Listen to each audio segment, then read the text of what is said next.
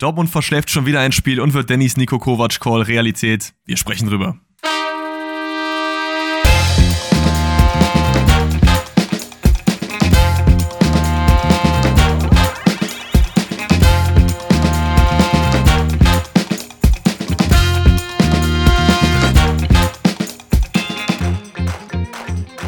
Einen wunderschönen guten Tag und herzlich willkommen zu einer neuen Folge Forsten rettet. Heute wieder mal Bundesliga-Rückblick, 11. Spieltag und es ist ein bisschen was anderes. Ihr merkt es vielleicht auch schon ein bisschen am, am Ton, am Mikrofon.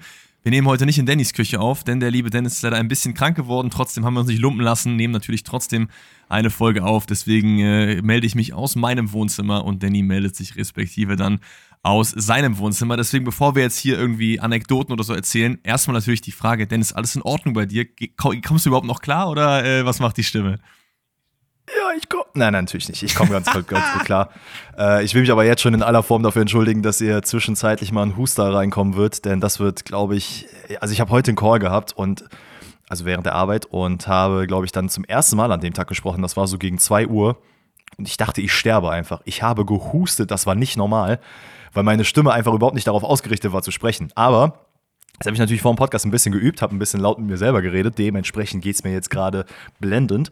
Ähm, und ja, ansonsten äh, anekdotenmäßig habe ich irgendwas. Ich muss tatsächlich sagen, ich habe gar nichts am Wochenende gemacht, weil ich einfach versucht habe, meine äh, sogenannte Erkältung irgendwie ein bisschen auszukurieren und habe dementsprechend nur unter der Decke gehangen und ja, traurigerweise Fußball geguckt. Das hätte ich mir an dem Wochenende auch sparen können, aber ja, ansonsten kann ich mich jetzt gerade nicht beschweren. Wie geht's dir? Mir geht's super. Ich hatte tatsächlich äh, endlich mal ein relativ entspanntes Wochenende. Du weißt ja, bei mir ist es auch sehr, sehr oft so, dass ich dann am Wochenende hier noch ein Video mache, dann noch ein Video mache und schneide und was weiß ich. Aber diese Woche war äh, dem nicht so. Ich habe mir einfach gedacht, ey, Samstagmittag, Freunde kommen vorbei und wir haben einfach den ganzen Tag nur Magic gespielt. Also ich weiß nicht, ob, wahrscheinlich Klar. weiß nicht jeder, was es ist. Es ist einfach so ein Card-Game, wo man sich so, wir spielen Commander, ist das Format, einfach 100 Kartendecks baut und einfach gegeneinander spielt es war so entspannt. Wir hatten Snacks, wir haben was Geiles gekocht, wir haben nebenbei so ein bisschen Bundesliga laufen lassen. Also es gab, hätte keinen besseren Samstag geben können. Deswegen hatte ich ein wunderbares Wochenende, bin auch dementsprechend schön regeneriert. Das Problem ist natürlich so ein bisschen, dass ich jetzt nicht mit meiner positiven Stimmung äh, dir so das auf die Nase binden will, weil erstens haben wir gerade gehört, Quatsch. du bist krank und zweitens war es ja auch fußballerisch äh, für dich und den BVB jetzt nicht so das beste Wochenende. Ich meine, die Bayern haben auch ein bisschen gewackelt. Dazu dann äh, gleich mehr. Aber Bundesligaspieltag hey, war wieder nice. Eine, eine Sache, die ich dich fragen wollte: Warst du zufällig am Freitag in der Stadt? Am Freitag? Also bei mir in der Stadt? Nee. Wieso? Okay, dann habe ich jemanden gesehen, der auch mit einer Pelletsjacke rumgelaufen ist mit einem Ping-Pong-Rucksack am Bahnhof. Äh, als doch, ich ins Fitnessstudio gegangen doch, bin. Doch, doch, doch, doch, doch, doch. Ich bin, äh, wir, waren Freitag, wir waren Freitag auch Magic spielen und ich bin vom Bahnhof zur ah. Flo gelaufen. Das müsste so gegen äh, 16, 17 Uhr gewesen sein. Ja, das kommt hin. Ich Geil. war nämlich im Fitnessstudio schon drin und habe einfach rausgeguckt, als ich die Treppe hochgegangen bin und dachte mir, Moment mal, den da unten, das ist das nicht Alex. War mir dann aber nicht sicher und dachte mir so, ach komm, ich bin eh schon zu spät dran, um meinen äh, Fitnessplan zu machen, als ich da jetzt nochmal runterlaufen würde. Nice. Aber naja, passiert. So ist das nun mal. Ich würde sagen, wir gehen auch direkt rein, damit wir deine Stimme nicht zu sehr strapazieren. Wir haben uns auch heute gesagt, Leute, wir machen es so, dass wir heute keine Rätsel reinnehmen, wenn wir die Folge vielleicht ein bisschen kürzer gestalten können. Reden auch vielleicht über das ein oder andere Spiel ein bisschen weniger, damit äh, es einfach für dich nicht so super unangenehm ist. Da, ich meine, wir machen es ja schon so, dass es eine Folge gibt. Also es ist, glaube ich, in Ordnung. Deswegen würde ich sagen, äh, starten wir direkt rein mit dem Freitagsspiel. Und das war natürlich auf dem Papier ein Spiel, wo man denkt, man weiß eigentlich, wie es ausgeht. Ne? Denn Gladbach ist halt so ein bisschen am Rumdümpeln und Wolfsburg auch schon. Aber ich habe schon gedacht, dass Wolfsburg es eigentlich easy macht. Ja, Pusekuchen. ja, mein Kovac-Call wird auf jeden Fall immer wahrscheinlicher also das Spiel hat das auf jeden Fall nochmal unterstrichen, dass Kovac eventuell gerade so ein bisschen in der Kritik stehen sollte. Denn, boah, das war schon, ich will nicht sagen eine Nullnummer, weil man hat schon in der zweiten Halbzeit auf jeden Fall gezeigt, dass man offensiv auch mitspielen kann. Allerdings halt erst in der zweiten Halbzeit. In der ersten Halbzeit hat nämlich gar nichts stattgefunden. Beide Mannschaften sehr, sehr auf kompaktes defensives Verhalten eingestellt. Dementsprechend war es sehr, sehr schwer durchzukommen. Und ehe man sich versehen hat, war es einfach dann 2-0 für Gladbach und man dachte sich, hm, okay, was, was passiert denn jetzt? Ne? Wolfsburg kam dann so ein bisschen in der zweiten Halbzeit, wie gesagt, offensiv hat man stattgefunden, man hat ein bisschen probiert, weil Gladbach auch einfach, und das muss mir Seoane mal erklären, äh, wenn er dann irgendwann mal mit mir vielleicht mal einen Kaffee trinken geht, was man plant bei Gladbach. Denn das habe ich irgendwie noch nicht so ganz verstanden. Man dominiert eine gewisse Phase das Spiel und lässt dann einfach los und sagt sich dann, ey, Lassen wir das einmal ein bisschen spannend angehen. Das ist so ein, mal gucken, was passiert. Das ist so ein bisschen so diese, wenn man zum ersten Mal Football Manager spielt, so was man denkt, was gut ist. Du machst so das 1-0, spielst gegen eine gute Mannschaft, denkst so, okay, jetzt stellen wir uns nur noch hinten rein und lassen die einfach kommen, kann ja nichts schiefgehen. So, das war irgendwie gefühlt zu Gladbachs Taktik. Ich meine, in dem Spiel hat es halt funktioniert. Auch weil natürlich Wolfsburg, finde ich, sehr, sehr oft von draußen geschossen hat, sehr, sehr oft irgendwie Situationen den Abschluss genommen hat, wo es nicht so sinnvoll gewesen wäre, meiner Meinung nach. Lieber nochmal einen mhm. Pass spielen, lieber nochmal den Nebenbahn halt suchen. Ähm, und da ist dann halt eben nichts draus erwachsen. Deswegen hat es funktioniert. Aber ich sehe es ähnlich wie du, dass das nicht die richtige Herangehensweise ist in so einem Spiel, weil gerade gegen bessere Mannschaften, dann führst du dann vielleicht 1-2-0, aber dann verlierst du 4-2. Genau, das ist der Punkt. Und ich finde gerade jetzt hier, Wolfsburg hat halt auch einfach Pech gehabt, vorne teilweise die Dinger, die Dinger reinzumachen. Und das passiert ja vielleicht bei einer anderen Mannschaft nicht. Und ich meine, wir haben es jetzt gegen Heidenheim im DFB-Pokal gesehen, da hat man eigentlich eine ganz gute Partie gespielt. Das Spiel davor in der Bundesliga war auch so, hm, okay, wir lassen einfach mal die Zügel ein bisschen los und gucken mal, wo das Pferd hinreitet. Ne? Sprechen jetzt von Fohlen, deswegen passt das jetzt gerade ganz gut.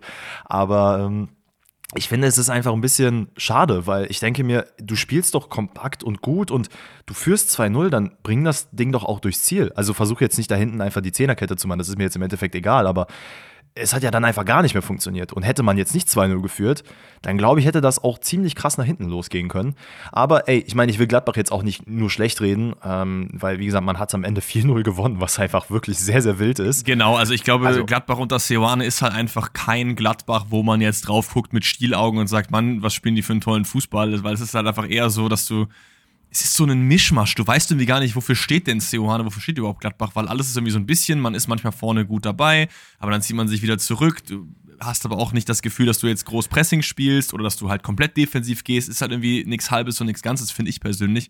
Aber wir gehen mal zu den Highlights, denn du hast ja richtig gesagt, äh, Gladbach macht es in diesem Spiel sehr, sehr gut. 16. Minute. Wolfsburg steht Anfang, anfangs halt relativ tief. Und Gladbach versucht so ein bisschen die Lücken dort halt zu finden. Ich meine, man hat teilweise sechs, sieben Leute im eigenen Strafraum gehabt von Wolfsburger Seite, die da versucht haben, irgendwie mhm. die Gladbacher Chancen abzuwehren. Es sind dann, glaube ich, Honorar und Player, die dann so ein bisschen versuchen, das Ganze spielerisch zu lösen, auf Außen mit so einem kleinen Geistesblitz. Irgendwie, ich glaube, es ist ein kurzer Doppelpass.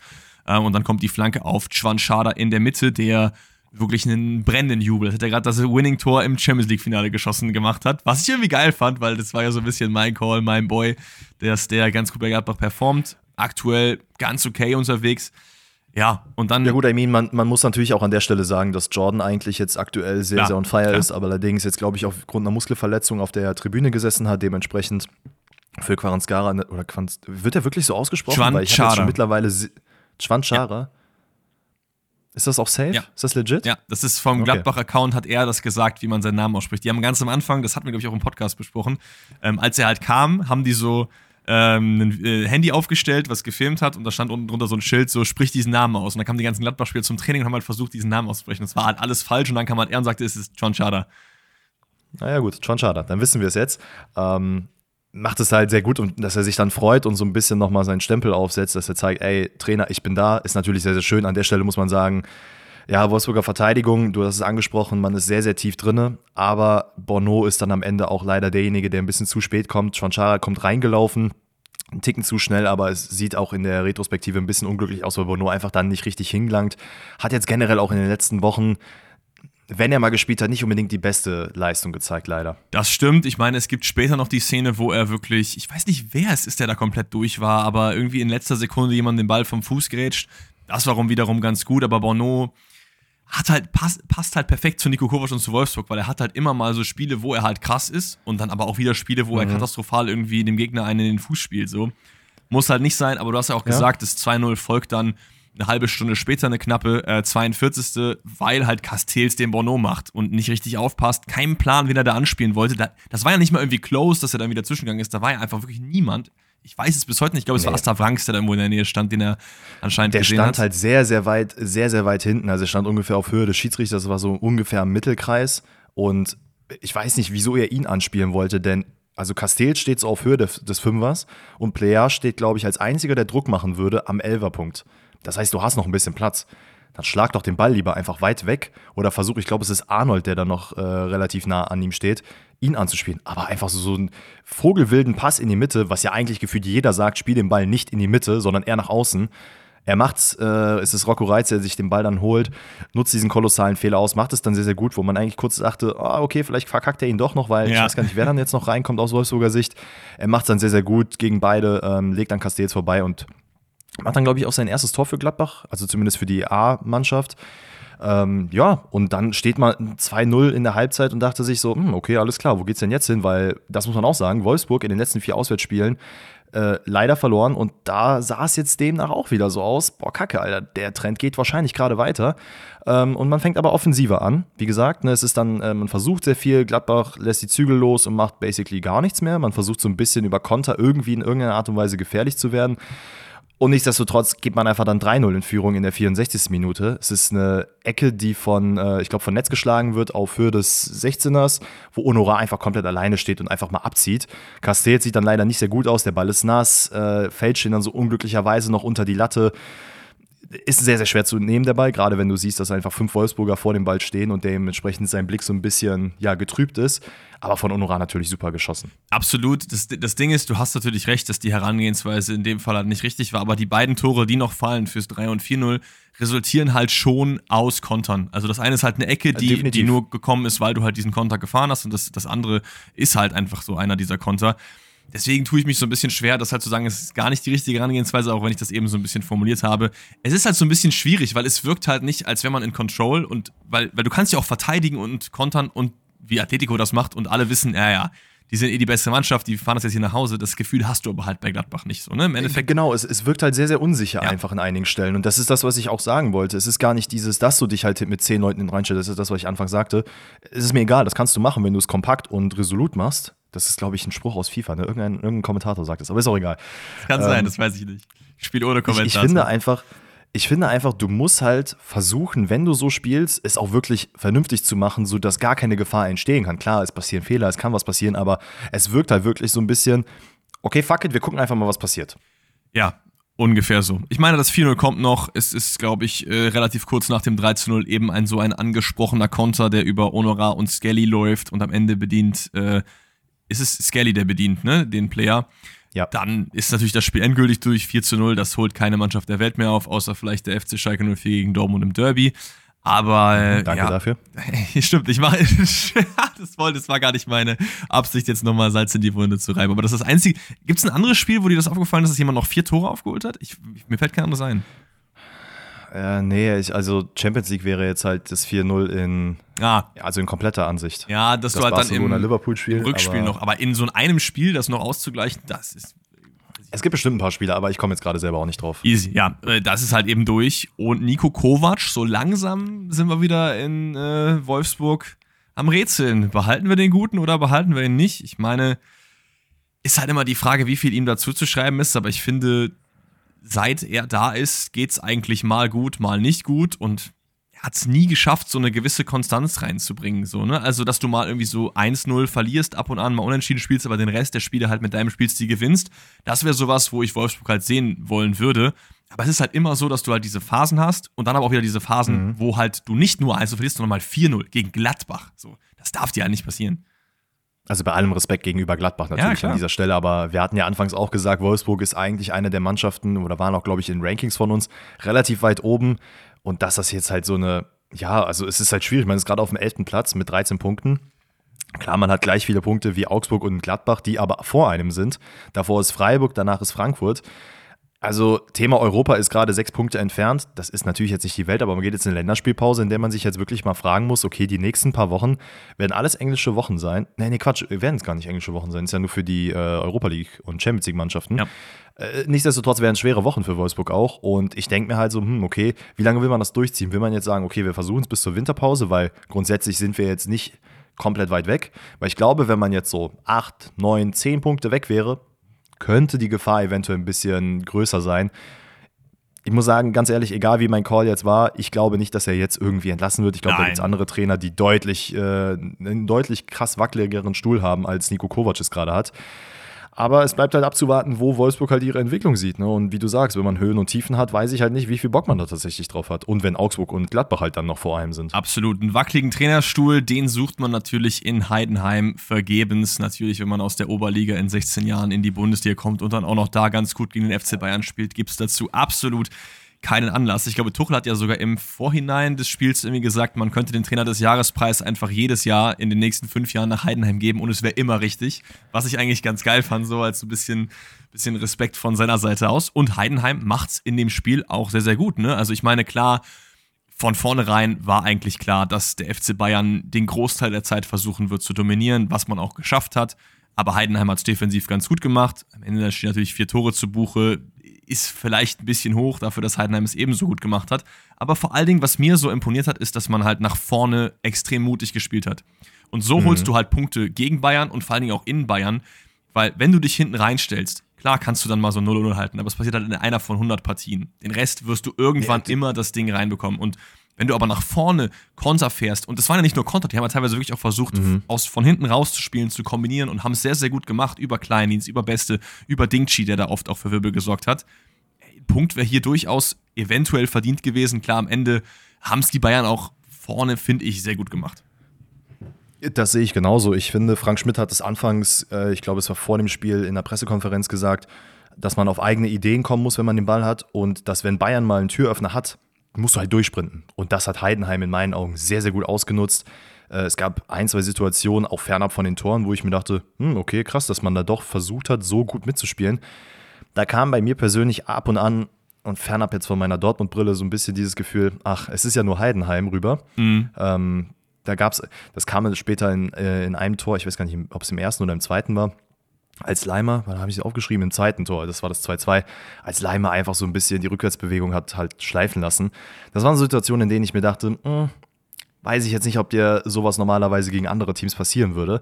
Aber Heidenheim hat super ausgenutzt. Ich fand, man hat ein äh, sehr, sehr ordentliches Spiel gemacht und ist ja auch, glaube ich, nach München gefahren, mit der Hoffnung, dass vielleicht was geht, aber man hat auch definitiv eine Niederlage eingerechnet. Ja, gut, das, ich meine, das ist halt bei den meisten Mannschaften, die in dieser Tabellenregion unterwegs sind, glaube ich, so, dass du halt nach äh, München fährst oder auch nach Dortmund, nach Leipzig und dir halt denkst, ey, wir spielen mutig mit, klar, aber dass da jetzt nicht die Punkte im Abstiegskampf eingeplant sind, äh, das ist natürlich auch offensichtlich. Ich finde aber, nach dem 1 und 2-0 kam trotzdem dann so ein bisschen diese, ach, es ist doch Heidenheim-Stimmung bei den Bayern auf, wie du auch richtig gesagt hast, aber auch so ein bisschen als Zuschauer nicht nur bei mir, sondern ich glaube einfach auch generell, weil wenn du in so einem Spiel auswärts unterwegs bist, du hast schon den, einen Kader wie Heidenheim, Darmstadt und Co.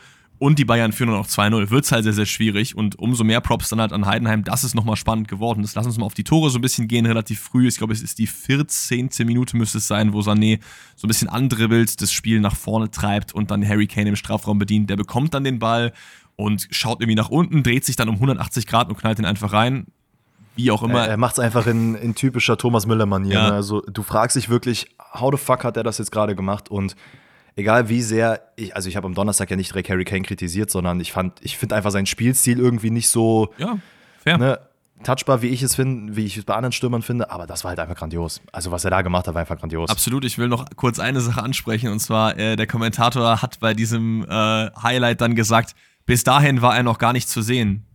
Und ich mir dann so dachte, so, hast du Fußball geschaut in deinem Leben? So, this is not how wow. it works. So, es ist halt die 14. Minute so. Aber naja, es ist halt manchmal, ich kenne das ja auch, wenn man im Podcast sitzt, so man, manchmal weiß man nicht genau, was man halt für einen Nebensatz dahinter klatschen soll. So, ist fair, also ist jetzt kein, keine mhm. große Kritik. 2-0 lässt dann relativ lange auf sich warten, eine halbe Stunde später, kurz vor der Pause, psychologisch wichtiger Zeitpunkt, könnte man sagen. Diesmal ist es wieder Leroy Sané und es ist wieder Harry Kane, diesmal nach einer Ecke und äh, per Kopf, auch der Mann in der Luft, äh, kann er das ganz gut. Und dann tritt so ein bisschen das ein, was ich gerade eben gesagt habe, so ja, okay, mal schauen, wie hoch geht es denn noch aus? Aber Heidenheim kommt und Heidenheim kommt brutal. Innerhalb von drei Minuten fällt das 1 zu 2 und respektive das 2 zu 2. Liegt natürlich auch so ein bisschen daran, dass Bayern halt vorne die Chancen nicht richtig nutzt. Die Chancen sind auf jeden Fall da. Aber irgendwie mhm. fällt halt das Tor nicht. Das ist ja immer meistens so dieses, dieses Quäntchen, was dann noch fehlt. Weil bei 3-0 ist dann in den Köpfen der Gegner immer so, ah, weiß ich nicht, ob wir das noch drehen können. Aber äh, ja, Schupo verliert vorne, glaube ich, relativ unnötig den Ball ähm, will da irgendwie einen Foul haben, schaut da nur hinterher, aber das war nie Nein, und nimmer irgendwas, Quatsch. keine Ahnung, was er da wollte. Und dann ist das Beste im Kontermodus mit Ehre Dingchi. Die beiden Tore, die fallen, sind natürlich. Ich, ich sag trotzdem, sie sind glücklich, weil sie beide abgefälscht sind, ne, brauchen wir nicht drüber reden, aber es ist trotzdem verdient aufgrund des Spielstils von Heidenheim im Vorhinein. Es ist, glaube ich, äh, Kleindienst, der den Ball irgendwie bekommt und dann noch einschieben muss und beim äh, 2 zu 2 ist natürlich dann eine nicht so gute Aktion. Äh, Kim hat anscheinend das Freitagsspiel gesehen und dachte sich, was der Kohn Castells kann, das kann nicht schon lange. Äh, vertändelt da irgendwie am eigenen Strafraum den Ball, wirklich ein Katastrophenpass in die Füße von Beste und fällt stehen dann auch noch entscheidend mit seiner Grätsche ab. Und dann steht es 2-2 und mein Vater schreibt mir, äh, Kim, katastrophal, was machen denn die Bayern? Und ich dachte mir nur so, Papa, ich weiß. so. Also, I mean, was man natürlich jetzt sagen muss, ist, dass Kim diesen Fehler da verursacht hat, keine Frage. Da, das haben wir letzte Woche auch schon angesprochen. Man merkt so ein bisschen, wie sehr die Champions League oder generell die englischen Wochen auch ihm so ein bisschen in den Knochen hängen. Klar, er, er muss ja auch die ganze Zeit ist, spielen, ja. Genau, der die ganze Zeit durchspielt. Ähm, ich finde, Hoffenheim hat genau in den zwei Toren das gezeigt, was Frank Schmidt anfangs gesagt hat, was ich jetzt auch gerade rezitiert habe macht Bayern eine Tür auf, musst du durchsprinten und das hat man hier ganz gut gemacht und ich finde halt beim ersten Tor wird nochmal klar, dass ne, dieser ja, dieser Ballverlust von Choupo-Moting, das ist absolut gar kein Foul, keine Frage. Und das, äh, wie ich gerade auch angesprochen habe, diese Rückwärtsbewegung von Leimer, der da Kleindienst halt wirklich so viel Platz lässt, der hätte den, glaube ich, easy abholen können, weil man muss ganz ehrlich sagen, Kleindienst ist jetzt nicht der schnellste Spieler der Bundesliga. Hätte man anders lösen können. Mhm. Ähm, ich finde es aber natürlich sehr, sehr schön, dass Heidenheim da sehr, sehr wach ist. Man merkt aber dann auch, kurz danach kommt ja auch dann das 3-2 und ab da fängt es dann so richtig an bei Heidenheim zu cracken, weil man dann sagt, okay, es war halt ganz cool, wir haben diesen Hype mitgenommen aber man hat dann auch gemerkt, okay, das kriegen wir jetzt nicht mehr hin. Das war jetzt ein Aufbäumen, aber das kommt kein zweites Mal. Ja, absolut. Äh, auch weil es, glaube ich, einfach so schnell danach kam. Also ich glaube, es sind keine 120 Sekunden später, wo sich Leimer über außen durchsetzt und äh, Schupo in der Mitte bedienen will, dessen Schuss dann noch vom Keeper gehalten wird. Aus dem Rückraum kommt dann äh, dein Boy Guerrero an, gerauscht und gönnt sich sein erstes Tor im Bayern-Dress. Ich muss sagen, ich habe es ihm schon so ein bisschen gegönnt, weil er war schon echt auch wieder vom Pech verfolgt, ne? wieder verletzt, seitdem er da war und jetzt irgendwie mit seinem ersten, ich glaube gar nicht seinem ersten, aber seinem ersten richtigen Einsatz, zumindest so was meine Wahrnehmung so angeht, macht er das 3-2 und weil es eben so knapp dahinter äh, kam, ist es, glaube ich, dann sehr, sehr schwierig, auch das wieder aus den Heidenheimer Köpfen irgendwie rauszubekommen, weil das Momentum kippt halt in so einer Situation wieder komplett. Die Bayern rennen dann an, Heidenheim versucht noch ein bisschen was nach vorne, machen aber letztendlich in der 85. dann das 4 zu 2, Deckel ist drauf, Tell tanzt so ein bisschen auf Außen, setzt dann Schuppomoting in Szene, der jetzt als einziger aktiver Bundesligaspieler gegen alle Clubs, die gerade in der Bundesliga sind, getroffen hat. Ist auch auf jeden Fall eine Leistung.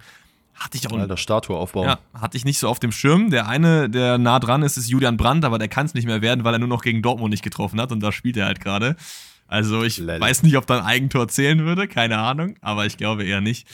Ähm, ja, Heidenheim mutig, Bayern, aber äh, trotzdem würde ich sagen, Prädikat souverän über das Spiel gesehen und deswegen gehen wir weiter, würde ich sagen, oder? Yes, sir. Easy. Weiter geht's dann mit dem FCA gegen die TSG. Ein Spiel, was so ein bisschen, ja, ich will jetzt nicht sagen, im Schatten eines Vorfalls steht, aber schon auf jeden Fall muss man das im selben Satz mitnennen, denn es gibt diesen Böllerwurf, ich weiß gar nicht aus welchem Fanlager, in welches Fanlager, es ist auch im Endeffekt egal, ich glaube es ist Hoffenheim in Augsburg Fanlager. So wie ich das verstanden habe, nee, so wie ich es verstanden habe, ist es sogar Hoffenheim im eigenen Fanlager gewesen ja noch viel dümmer. Also, also man hat wohl einfach irgendwie einen riesen Böller zünden wollen, der absolut ja gar nichts gebracht hat. Also es hat ja einfach nur geisteskrank laut geknallt. Man hat gesehen, wie sich die Spieler erschrocken haben. Und ich meine, es hätte sich ja sogar ein Fan verletzt. Drei haben sich sogar und, verletzt. Äh, sogar ach, drei, noch zwei, besser. Zwei Jugendliche und ein Kind waren es, meine ich sogar, weil es ja der Familienblock wieder war. Ach, also, äh, äh, das ist, also wie gesagt, es kann dann mit, mittlerweile natürlich so sein, dass irgendwie was anderes rauskam. Mein Stand der Dinge war, dass Hoffenheim-Fans im Hoffenheim-Block irgendwas gemacht haben. Lirum Larum, ey, so Böller sind halt so unnötig, ne? Und wir haben auch schon tausendmal drüber gesprochen, wie es ist, mit Böllern oder generell irgendwelchen Körpern äh, in gegnerische Blöcke zu schießen oder auch selber in den eigenen. Also, das ist ja noch viel dümmer, wenn du dich dann dabei verletzt. Und ja, das äh, Ganze löst halt dann aus, dass Hoffenheim tatsächlich so einen krassen Bruch äh, spürt, gerade in der zweiten Halbzeit, ähm, nachdem man eigentlich 1-1 oder 1-1 zur Halbzeit äh, gegangen ist. Das Ganze passiert in der zweiten Halbzeit, ab dann drückt der FCA komplett drauf. Äh, alles in allem war das aber ein Spiel, würde ich behaupten, was so ein bisschen, die eine Hälfte gehörte dem FCA, die andere Hälfte ja. gehört Hoffenheim. Und ja, also so ging das ganze Spiel. Hoffenheim hatte dann natürlich die äh, 1-0-Führung. Ähm, es war eine 23. Minute. Bebu, der so ein bisschen aus dem Halbfeld flankt. Ähm, Tietz schlägt den Ball einmal so ein bisschen über sich, kriegt den da wirklich nicht gut geklärt. Der Ball kommt dann das, auf der anderen Seite zu halt Bülter. maximal dumm aus irgendwie. Ich meine, ist natürlich kein Verteidiger, so klar. Ich wollte ihn da auch so ein bisschen aus der Schuld rausnehmen, aber dass er ihn halt so irgendwie richtig Harakiri-mäßig klärt, ich weiß es nicht. Super unglücklich, keine Frage. Auf der anderen Seite ist es Bülter, der so ein bisschen als äh, Wingback äh, fungiert hat der dann den Ball wieder reinschlägt und dann ist es Wechhorst auf der anderen Seite wieder, der komplett frei steht, weil Tietz ihn leider nicht verteidigt, orientiert sich dann so ein bisschen in die Mitte, wo er absolut gar keinen Platz hat, weil da hat jeder seinen eigenen Mann. Ja, und Wechhorst macht es dann sehr, sehr gut. Ähm, nichtsdestotrotz muss man hier auch erwähnen, FCA hatte natürlich eine eine gute Drangphase zu Beginn, macht große Chancen im Sinne von Vargas und Elvis Rechtsbitschei, der sich auch wieder in diesem Spiel wirklich über jede Situation beschwert hat. Das ist, ist einfach grandios ist, bei dem Er ist Mann. einfach derjenige, der äh, im Duden neben Beschweren steht beim Schiri. Also das ist geisteskrank, aber irgendwie passt es auch zu ihm. Wenn man ihm ins Gesicht guckt, ist er auch schon so ein, so ein fuchsiger Bub irgendwie. Weißt du, wie ich meine? Das kommt schon so rüber auf jeden Fall. Ähm, es gibt noch einen Elfmeter, der wohl gegeben wurde, dann aber vom VR wieder zurückgenommen äh, wurde. Es ist Jensen, der auf äh, Außen durchbricht in den 16er. Akpoguma versucht den Ball zu klären. Der kriegt den Ball gegen die Brust und dann gegen den Arm. Finde ich vollkommen in Ordnung. Oder ich glaube, Gesicht, Arm, irgendwie sowas dazwischen. Ja, er kriegt den, äh, ist es am Ende. Er kriegt ihn ins Gesicht ja. und dann gibt es diese legendäre Szene, wo er dann zum Schiri Brüch geht und sagt: Ey, ich hab den halt hier in mein Gesicht ja, ja, genau. Was, was auch fair ist, muss man aber dazu sagen, dass es aus dem Blickwinkel vom Schiedsrichter arg so aussieht, als hätte ihn einfach mit dem erhobenen ja, Arm definitiv. So, äh, weggewischt. Aber umso besser, dass es dafür den VR gibt. Deswegen hier an dieser Stelle natürlich ein Plus 1 aufgeschrieben. Das 1 zu 1 kommt aber natürlich trotzdem noch ähm, geisteskrankes Tor. Also was also ein krankes Tor. Wahrscheinlich das Schönste des, des, des Spieltags. Kabak, Bebu, Becker, alle werden von äh, Demirovic ausgetanzt. Das Ding ist, es sind immer so diese Tore, wo jemand komplett durch alle durchdribbelt, erst so abdreht, dann so zwei Leute vernascht, wieder zurück zum Tor und dann den Schlenzer macht. Übel geil, übel geil. Also das Faszinierende ist einfach, dass wenn du überlegst, Demirovic in den letzten Wochen, ich glaube, er steht jetzt bei sechs, sechs Toren, was gar nicht so rüberkommt, als würde er jetzt schon bei sechs Toren sein. Ähm, ich finde, es ist einfach wild, wenn man sich ihn anguckt und teilweise sind dann so tausendprozentige, wo er dann den Ball einfach komplett über, über die Latte knallt, aus zwei Metern und dann macht er solche Dinger. Also wie er die da nass gemacht hat, das war ja der Wahnsinn. Also richtig, richtig geil. Ähm, das war dann schon in der zweiten Halbzeit, 53. Minute. Ja. Und ähm, ja, dann kam der eben erwähnte Knall aus dem Hoffenheimer Block und dann der eben angesprochene Bruch. Ähm, Augsburg danach wirklich mit so vielen Aktionen. Es ist halt diese Comeback-Qualität, die man hat. Ich glaube, man hat jetzt jedes Mal, wenn man also in den letzten Spielen unter Torup hat man jedes Mal äh, gewinnen können, weil man am Ende noch diese Comeback-Qualität hatte. Hat es jetzt hier nicht geschafft, leider. Äh, am Ende hat sich Hoffenheim im, würde ich schon sagen, in Persona Baumann so ein bisschen den Punkt noch erarbeitet bzw. gerettet. Äh, es hätte hier auch gut und gerne in meinen Augen 2-1 ausgehen können für Augsburg, aber es hätte wohl nicht sein sollen. Und dementsprechend geht dieses Spiel hier unentschieden aus. Äh, Props nochmal an unseren Boy Frank Baumann, der in der äh, Endphase nochmal eine Riesentat macht. Ich glaube, es ist wieder gegen Dimirovic, wo er dann nochmal so die Hand in der letzten Sekunde ja. so hochreißt. Das wollte ich hier nicht unerwähnt lassen, aber ansonsten können wir das Spiel gerne zumachen. Eins zu eins, du hast es gesagt, jedes Team hatte so ein bisschen ihre Phasen. Geht, glaube ich, in Ordnung. Und dann sind wir auch schon bei deinem BVB angekommen, der auswärts in Stuttgart Warte, sollen wir, da, sollen wir das Spiel machen oder sollen wir kurz in, innerhalb von einer Minute das Darmstadt-Main-Spiel hier noch abfrühstücken, weil das schwirrt hier auf meiner Timeline und das kratzt mir ein bisschen im Auge. Ja, lass das sehr, sehr gerne machen. Darmstadt gegen Mainz. Wir haben es im Vorhinein, wir reden ja immer im Vorhinein im Podcast so ein bisschen, ey, wem wollen wir wie viel Platz geben, wie wollen wir es heute angehen. Am liebsten hätte ich es einfach rausgelassen, weil gar kein Disrespect gegen die beiden Mannschaften. Die haben auch sehr viel bessere Spiele schon gezeigt in dieser Saison, aber es ist einfach ein Spiel, in dem extrem wenig passiert ist. Ich habe mir die Highlights auch nochmal im Nachhinein angeschaut. Wie auch immer man das auf, ich glaube, acht oder neun Minuten gestreckt hat, ist mir ein absolutes Rätsel. Es ist halt Prädikat gewurstelt Spiel perfekt für dieses Spiel. Ähm, ja. Die einzigen Highlights, die in den Highlights waren, das, das fand ich ziemlich lustig.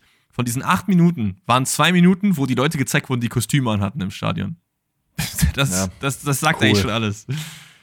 Ey, man muss, hier, man muss hier sagen, es sind zwei Mannschaften, die einfach aufs stabile hinten drinne stehen, eigentlich beruhen, eigentlich sich beruhen, sorry, und dementsprechend vorne halt kaum bis gar nichts passiert ist. Ich glaube, die erste richtige Torchance oder Chance oder Abschluss aufs Tor von Darmstadt ist in der 88. Minute. Ja. Das, das sagt eigentlich schon alles. Also dementsprechend beide Mannschaften gehen hier mit einem 0-0 raus, was wahrscheinlich auch beiden jetzt nicht wirklich hilft, aber es ist am Ende ja doch schon ein Ergebnis, womit beide zufrieden sein können, aufgrund der aktuellen Leistung, die man in diesem Spiel gebracht hat. Schon. Zentner kann man hier nochmal kurz äh, erwähnen, der am Ende nochmal einen richtig äh, wilden Ball rausfischt, weil Mehlen erstmal über den Ball tritt, wie auch immer er das geschafft hat. Und ich weiß gar nicht, wer dann am Ende noch den zweiten Abschluss äh, trifft. Also Darmstadt hätte hier nochmal kurz vor Ende doch noch ein 1-0 erzielen können. Alles in allem, es ist ein 0-0, haken wir es ab und fertig ist der Lachs. Ja, würde ich auf jeden Fall mitgehen. Ich glaube nur, dass eigentlich beide eher nicht so zufrieden sind mit dem Ergebnis, weil drei Punkte gegen den jeweils anderen man schon sehr, sehr gerne mitgenommen hätte. Aber ja, ja, aber aufgrund, also zufrieden in dem Sinne, ja. dass man sich sagt, ey, ganz ehrlich, wir haben so kacke gespielt. Auf jeden Fall. Können wir auch mit einem 0-0 leben. Dann gehen wir rüber zum angesprochenen BVB, der auswärts in Stuttgart ran muss und es absolut katastrophal macht. Das äh, werde ich dazu sagen. Und dann Wahnsinn. Bühne frei für äh, Dennis Schmidts Rent Nummer, weiß ich nicht, 40 bestimmt? Ja, es sind auf jeden Fall schon ein paar gewesen. Äh, es ist, es ist so erschreckend. Ne? Also, erstmal will ich hier gar nicht den Rant zu Dortmund starten, sondern einfach mal Stuttgart ein bisschen loben, die es hier ja.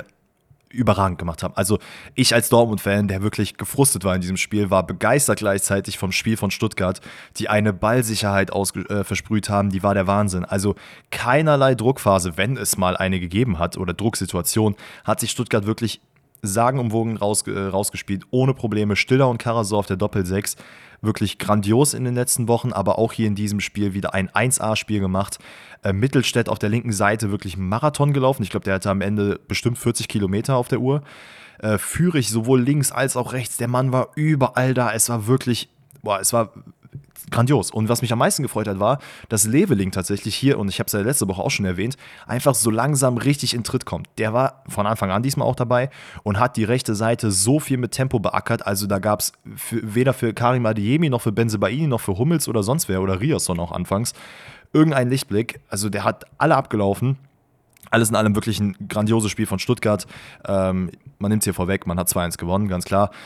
Ähm, ich würde sagen, wir gehen vielleicht erstmal die Highlights durch. Ja. Dann kann man ein bisschen Rant-Talk machen. Können, können, wir, können wir sehr, sehr gerne machen. Was, was mich so ein bisschen genervt hat, ist, dass Stuttgart, äh, Stuttgart sage ich, Dortmund nichts gelernt hat aus dem Bayern-Spiel.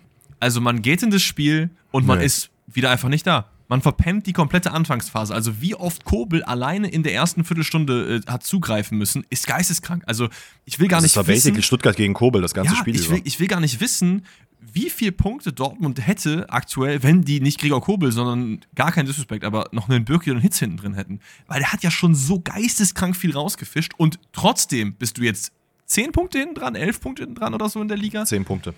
Das ist, ist schwierig. Du darfst es in diesen Top-Spielen und gegen Stuttgart ist es in der Form einfach ein Top-Spiel. Darfst du das nicht so machen. Du darfst nicht so pennen am Anfang.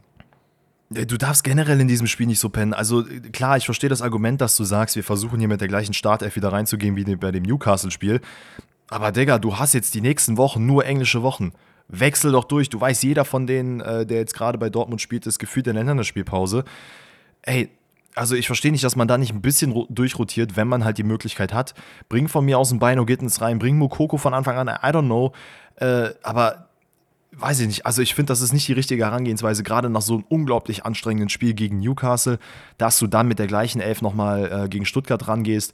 I don't know. Ähm, es war alles in allem, boah, es war, war, war wirklich, wie Tuchel sagen würde, ein absolutes Defizit. Also man hat Tempo, also tempomäßig gar nicht mithalten können. Man hat absolut nicht in den Zweikämpfen stattgefunden. Jeder einzelne Ball, der irgendwie nach vorne gespielt werden sollte, hat nicht, also war halt nicht da. Ich glaube, Julian Brandt hat, äh, ich habe ehrlicherweise, und das ist gar kein Disrespect gegen Julian Brandt, ihr wisst, dass ich ihn liebe, ich glaube, ich habe ihn das erste Mal in der 42. Minute gesehen, bis ich dann gecheckt habe, ach krass, oh, Julian Brandt spielt noch mit. Ach so, ey, sorry, scheiße, das habe ich gar nicht gesehen. So ging es mir in dem ganzen Spiel über. Karim Ademi hat jeden Zweikampf gegen Leveling verloren, äh, war sehr, sehr gefrustet, hat auch, muss man auch wieder fairerweise an dieser Stelle sagen, eine absolute Nullnummer geleistet. Also war kein gutes Spiel, wurde ja auch in der Halbzeit ausgewechselt. Ähm, die, Vierer, die Viererkette sah auch nicht gut aus. Also Hummels war irgendwie nach 20 Minuten, ich weiß gar nicht, was mit ihm war, ob er da einfach nur, irgendwie war ihm schwindlig und er musste ausgewechselt werden. Also ihm hat man auch angemerkt, dass sie ja, dass die letzten Wochen doch sehr, sehr anstrengend gewesen sind. Ähm, aber wie, wie easy auch einfach Stuttgart da durchgekommen ist, es ist ein absolutes Rätsel. Ich meine, wir können auch, und das, da kommen wir am Ende dann zu, wie sich Füllkrug zu der ganzen Situation geäußert hat. Aber es kommt relativ früh, ich glaube in der 10. Minute, zu einem Elfmeter für Stuttgart, ähm, weil Undaf einmal durchbrechen kann und Kobel ihn dann einfach legt.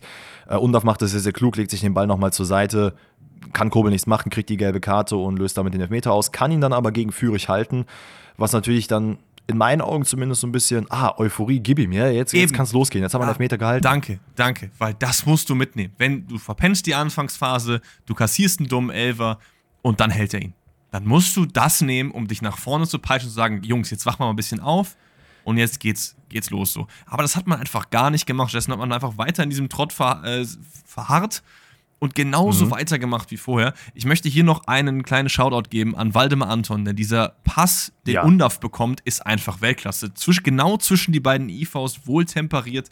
Nur deswegen äh, kriegt er da den Elfmeter. Das wollte ich nicht, äh, dass das vergessen wird. Aber ja, Fürich vergibt den natürlich. Gut gehalten von Kobel, aber Stuttgart Elfmeter. Silas vergeigt, Undaf vergeigt, Fürich vergeigt. Drei in Folge. Der vierte, den hat dann Girassi später reingemacht.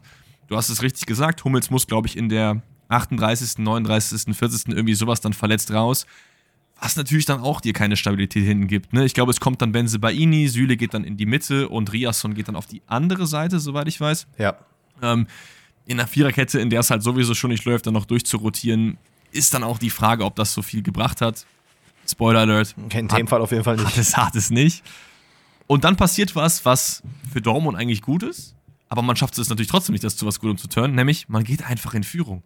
Woher? Ja, wirklich out of, out of, nowhere. Also die, der, so, der vermeintliche Jubel in Anführungszeichen von Füllkrug zeigt eigentlich, wie unzufrieden man scheinbar in diesem Spiel gewesen ist. Denn man geht einzeln in Führung, nachdem, ich glaube, es war die drei, nee, ich weiß gar nicht, wann es war. 36. Glaub, die 40. Minute. 36. Okay. Ähm, Sabitzer hat den Ball, bringt ihn draußen auf Riasson. Es ist dann das einmal oder die einmalige Gelegenheit, dass man eben mal durch Stuttgart durchgebrochen ist. Ähm, Riasson bringt den Ball rein, Ito vergrätscht sich so ein bisschen, Sagadu sieht dann sehr, sehr unglücklich aus, äh, kriegt den Ball zwischen die Beine und am zweiten Pfosten ist es dann einfach Füllkrug, der dann easy einnetzen kann. Und ich dachte mir so, boah, ist das unverdient. Lecco mio ist das unverdient. Ne? Also Stuttgart hätte hier schon gut und gerne mit 3-0 führen können zu dem Zeitpunkt. Hat es dann nicht gemacht, hat sich aber auch davon überhaupt nicht beirren lassen, dass man hier mit 1-0 in Rückstand gegangen ist, denn in der 43. Minute ist es ein sagenumwogener Ball von Ito, der den einfach einfach quer über den Ball kickt, äh, über den Platz kickt, zu Leveling. Benzebaini wirklich, weiß ich nicht, hatte irgendwie keine Lust auf Verteidigen in dem Moment, steht viel zu weit weg von Leveling, äh, der kann dann aufdrehen, spielt den rein zu Undaf und der legt den dann nochmal an Kobel vorbei und dann steht es halt 1-1 und du denkst du so, hm, ja gut, äh, wäre ein wichtiger Moment gewesen, mit einem 1 in die Pause zu gehen. Und vielleicht die zweite Hälfte, wie man das bei Dortmund kennt, mal tendenziell besser zu spielen. Aber das hat halt hier gar nicht stattgefunden, denn die zweite Hälfte sah genauso aus wie die erste. Das ist halt auch so ein Ding. Und das ist was, wo ich dann schon so ein bisschen dem Trainer das ankreiden würde, ehrlich gesagt. Ich habe ja. oft über Edin Terzic geredet und gesagt, dass er von seiner Mentalität, von seiner von seinem Spielstil finde ich eigentlich ganz gut zu Dortmund passt, weil er alles halt so ein bisschen abdeckt, nicht so der überemotionale Typ ist, aber trotzdem sehr nah mhm. am Club gebaut ist und so weiter und so fort. Aber wenn du es als Trainer nicht schaffst, eine Mannschaft, die auf dem Papier deutlich besser ist als dein Gegner, nach einer so desolaten ersten Hälfte etwas besser zumindest einzustellen und dass es eine Veränderung gibt in der zweiten Hälfte, dann weiß ich auch nicht, was ich noch für Argumente für ihn in dem Fall finden kann. Denn das geht so einfach nicht. Es ging genauso weiter, wenn nicht sogar noch schlechter. Ja, schlechter, das wäre hart. Ich glaube, es gab zwischenzeitlich mal eine kurze Phase, in der Dortmund so ein bisschen besser ah. und kompakter gestanden hat. Was nicht heißen soll, dass man dadurch besser gespielt hat. Stuttgart hatte einfach nur Schwierigkeiten, mehr Chancen, sich rauszuspielen, als sie es ohnehin äh, taten. Ich glaub, was hatte man am Ende? Ich glaube, man hat einen Expected Goals Wert von fast 5 gehabt, was schon geisteskrank ist gegen Dortmund. Und Dortmund, äh, gesagt, hatte, Dortmund hatte einen Schuss aufs Tor. Einen einzigen. Und der Pfostenschuss ja. war, glaube ich, da nicht mitgezählt, sondern nur das, das Tor. Aber keiner weiß. Wie, wie, dem auch sei, es kommt ähm, nochmal zu einem Elfmeter. Eigentlich sah es so ein bisschen danach aus, aus Dortmunder Sicht, okay, hoffentlich 1-1, hoffentlich geht das hier gut aus. Ähm, so gut wie Kobe gehalten hat, hätte man das auch denken können. Aber es kommt basically genau zu der gleichen Situation. Silas wird geschickt, ähm, legt den Ball an Kobel vorbei, er legt dann Silas und es gibt wieder Elfmeter. Und ich muss an der Stelle sagen, ich verstehe nicht, warum es nicht gelb-rot gibt. Ähm, ach, was war das denn nochmal für eine Regel? Ich habe das nochmal recherchiert, aber ich habe es jetzt gerade nicht auf dem Schirm. Äh, es ist jetzt aber nicht die doppelte Bestrafungsgeschichte, oder? Nee, nee, nee, nee, nee, es ist was anderes. Es ist irgendwie, weil. Ach, was war das denn nochmal? Sorry, Leute, ich, ich habe es mir nicht aufgeschrieben. Ich wusste, ich habe was vergessen. Weil ich finde, das ist einfach eins zu eins die gleiche Situation und ganz egal, was für eine Regel da jetzt eintrifft, also die, ich glaube nicht, dass sie mich jetzt so krass umklatschen würde, aber Wahrscheinlich nicht. das muss eine gelb-rote Karte sein, äh, muss ich ganz ehrlich. Ja, ja. Ähm, ich muss ehrlich gesagt sagen, ich finde, dass es ein sehr softer Elfmeter ist, weil Silas schon sehr drauf aus ist, den halt haben zu wollen, schon sehr früh ja, einknickt, bevor Kobel ihn überhaupt berührt. Deswegen, äh, ich, ich, ich würde behaupten, wenn er den nicht gibt, kommt der VR nicht und sagt, du musst ihn geben. Ja, das kann sehr gut sein. Und deswegen habe ich mir das Prädikat glücklich dahinter geschrieben. Man muss aber natürlich dazu sagen, dass über das gesamte Spiel sich Stuttgart das verdient hat, hier zu gewinnen. Also ich will jetzt nicht ja. hier das Fass aufmachen, so, ey, der Elfmeter hätte nicht gegeben werden sollen oder so. Ich finde es schon soft, aber ähm, im Spielverlauf durchaus gerechtfertigt. Ihr könnt ja gerne nochmal äh, uns schreiben, falls ihr wisst, warum es da nicht gelb-rot gab. Wir werden das dann, äh, wenn wir uns dran erinnern, am Donnerstag nochmal nachtragen. Äh, Shoutout dann an denjenigen natürlich inklusive. Aber ähm, um die Story des Spiels noch zuzumachen, Girassi ist natürlich back eingewechselt und knallt den Elfmeter dann rein und holt die drei Punkte nach Stuttgart. Oder die ich muss ganz ehrlich, Ich muss ganz ehrlich sagen, ich finde es ein bisschen hochgegriffen, wie die Medien das aufgebauscht haben, was sie natürlich machen. Ja, Girassi Comeback und Stuttgart siegt wieder und keine Ahnung was.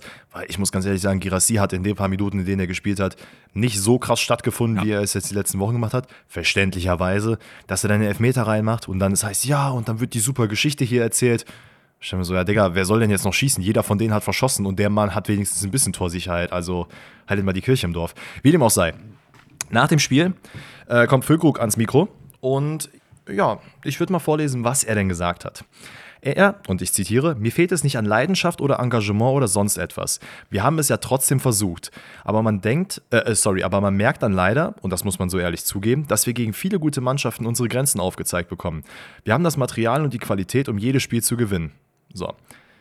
Dann gab es noch so ein, zwei andere Sachen, von wegen, ja, die Mannschaften oder die gegnerische Mannschaft war einfach 2-1 besser als wir und hat damit so ein bisschen unterschwellig gegen Edin Terzic geschossen. Das ganze Thema wurde ein bisschen größer gemacht, also zumindest in den Medienseiten. Auf Dortmund-Seite hat man versucht, das alles so ein bisschen abzublättern, denn Edin Terzic hat sich auch in der Pressekonferenz geäußert und gesagt, wir müssen es auf dem Platz zeigen und nicht am Mikro nach dem Spiel. So, jetzt ist ein bisschen, ja, sagen wir mal, nicht ein bisschen, eigentlich sehr viel Unmut in Dortmund gerade, denn man, man, stellt sich jetzt gerade so die Frage, wo kommt das her? Wir haben am Donnerstag noch wirklich so in hohen Tönen gesprochen von Dortmund, weil man auch einfach ein phänomenales Spiel gegen Newcastle gemacht hat. Und man stellt sich die Frage, wie kann es sein, dass ein so maximaler Einbruch gegen Stuttgart passiert, egal wie, wie gut Stuttgart ist oder nicht.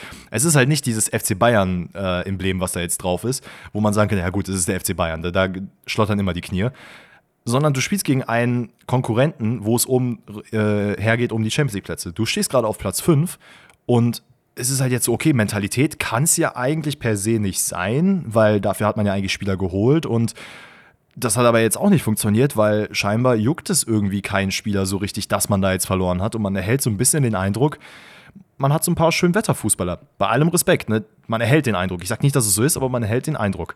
Und mir stellt sich so ein bisschen die Frage, okay, man kann müde sein aus den englischen Wochen, aber das ist für mich auch keine Ausrede. Und irgendwie muss jetzt was passieren. Und es muss halt irgendwo dann auch ein bisschen, du hast es anfangs gesagt, am Trainer liegen. Äh, also du musst halt taktisch irgendwas anwenden, damit du in diesem Spiel hier funktionieren kannst. Und das hat Füllkrug, das habe ich jetzt nicht vorgelesen, aber unterschwellig auch gesagt in einem weiteren Zitat. Und genau, das finde ich, ich halt. Ich würde auch richtig. vorschlagen, dass wir das jetzt mal so nach und nach so ein bisschen aufdröseln. Vielleicht gehen wir erstmal auf das ein, was Füllkrug nach dem Spiel gesagt hat und wie du so eine Aussage an sich findest. Weil das finde ich nämlich eigentlich ziemlich interessant.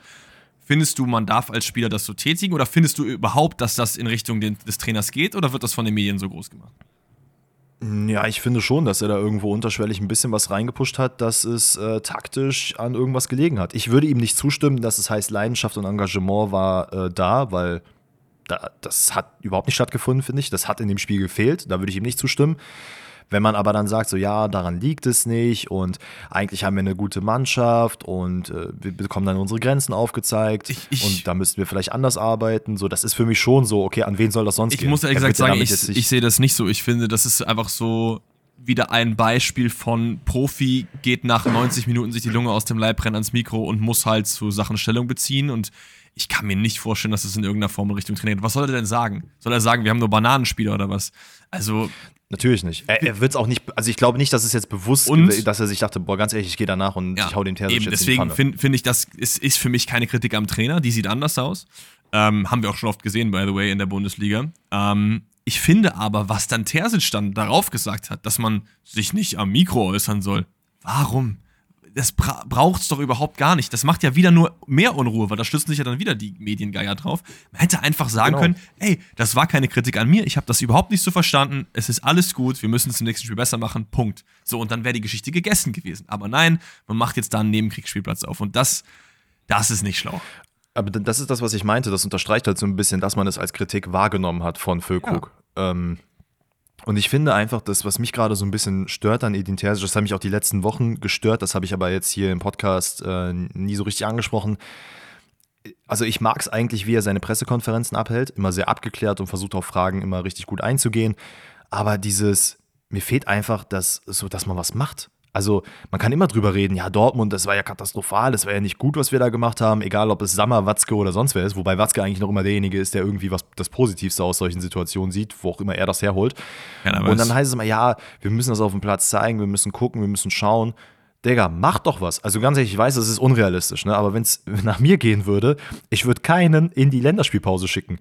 Alle schön bleiben in Dortmund, von mir aus 50, 50 äh, Runden um den Borsigplatz laufen weil das kann halt nicht angehen. Also, ja. wenn, es, wenn es heißt, wir haben die Qualität und das Material, ja, dann muss es ja irgendwelche, du musst ja als Trainer das Maximale aus der Mannschaft rausholen. Das ist ja basically deine Aufgabe. Wenn du es nicht auf taktischer Ebene schaffst, mach es irgendwie anders. Aber irgendwas muss passieren und einfach dann am Ende zu sagen, ja, also wir müssen dann irgendwie mal schauen, wir müssen da was tun, äh, das muss besser werden, wir waren kacke. Ja, stimme ich zu, aber dann tut es auch. Ja, ja, es ist halt eine schwierige Balance, die man als Trainer halt halten muss. Ne? Du kannst natürlich alles irgendwie relativieren, um halt Druck von der Mannschaft zu nehmen. Das wirkt aber dann oft so, als würdest du halt einfach die ganze Zeit nichts machen, wie du halt gesagt hast. So, und so langsam gibt halt Terzic da einfach nicht die, die beste Figur ab. Ich glaube trotzdem nicht, dass es jetzt Sinn machen würde, über Terzic wirklich zu diskutieren und darüber nachzudenken, ob man den Trainer jetzt wechselt. Ich finde, was du machst, ist, du schaust dir jetzt die nächsten Spiele an und wenn es weiter so geht, du verlierst vielleicht jetzt auch gegen Gladbach oder spielst du unentschieden nächste Woche, dann kannst du in der Winterpause mal überlegen, was du machst. Für mich wäre es jetzt ein bisschen zu früh. Ich verstehe natürlich auch das Argument, dass man halt sagt, wir müssen jetzt drüber reden, weil es sind jetzt schon zehn Punkte und wir wollen mhm. natürlich noch ein Meisterschaftsrennen einbauen. Ich würde auch fast sagen, dass wir ähm, eine kleine Abstimmung unter unseren Zuhörerinnen und Zuhörern machen, weil das finde ich nämlich sehr, sehr interessant, ob ihr glaubt, dass Dortmund am Ende im Meisterschaftskampf mit dabei ist, stand jetzt, oder nicht. Weil ich glaube, dass nicht alle das unterschreiben werden. Ich glaube tatsächlich, dass immer noch, dass Dortmund auch wieder rankommen kann, so. Aber es sind halt jetzt schon zehn Punkte so und sind noch nicht so viele Spieltage vorbei. Also ich finde es schon. Vielleicht, vielleicht, auch nur der Hinweis hier an der Stelle: Es geht nicht darum, ob Dortmund Meister wird am Ende, sondern einfach nee, nur nee. um die Meisterschaft, um die Meisterschaft mitspielt. Heißt die halt, Platz 1 bis 3. Genau, bis 34. Spieltag sind vielleicht noch 5, 6 Punkte Unterschied oder so. Das wäre für mich im Meisterschaftskampf noch dabei gewesen. So. Mhm. Ja, finde ich auch sehr, sehr interessant, was ihr dazu sagt. Ähm, ich finde noch so abschließend zu dieser ganzen Thematik, es ist gerade ein bisschen ja, es, es tut irgendwie ein bisschen weh als Dortmund-Fan, weil man, klar, man denkt sich, ach, das ist jemand aus der Kurve, der steht da am Spielfeld dran, das ist eigentlich eine geile Geschichte. Und ich sag's mal so, wäre er letzte, letztes Jahr Meister geworden, äh, letzte Saison Meister geworden, hätten wir, glaube ich, gar nicht diese Diskussion gehabt. Da hätten wir gesagt, komm, scheiß drauf, ist ein Kackjahr von Dortmund, wir sind letztes Jahr Meister geworden, fuck it. Ähm, ist jetzt nicht der Fall. Und ich glaube, auch wenn in der Champions League es gerade jetzt nicht so gut aussehen würde, wie es gerade aussieht, mhm. dann würde die Kritik, glaube ich, deutlich größer sein. Weil wenn man sich jetzt nur die Bundesliga betrachtet, ist es, ist es so und so, ne. Und das, das Problem ist halt, und das ist vielleicht auch der letzte Beitrag von mir zu diesem Thema, wenn du die Punkte, die du geholt hast in der Bundesliga mit Hurra-Fußball holst, dann hast du jetzt nicht das Problem. Aber du hast halt die Punkte, die du geholt hast, halt auch mit teilweise schwierigen Leistungen ab und zu geholt oder nicht, nicht halt so euphorischen Leistungen. Und das holt man halt jetzt wieder raus und sagt, ja, es lief zwar punkttechnisch gut, aber mannschaftstechnisch eben auch nicht. Und das ist halt jetzt ein dickes Problem. Solange du halt die Resultate halt holst, ist es egal wie.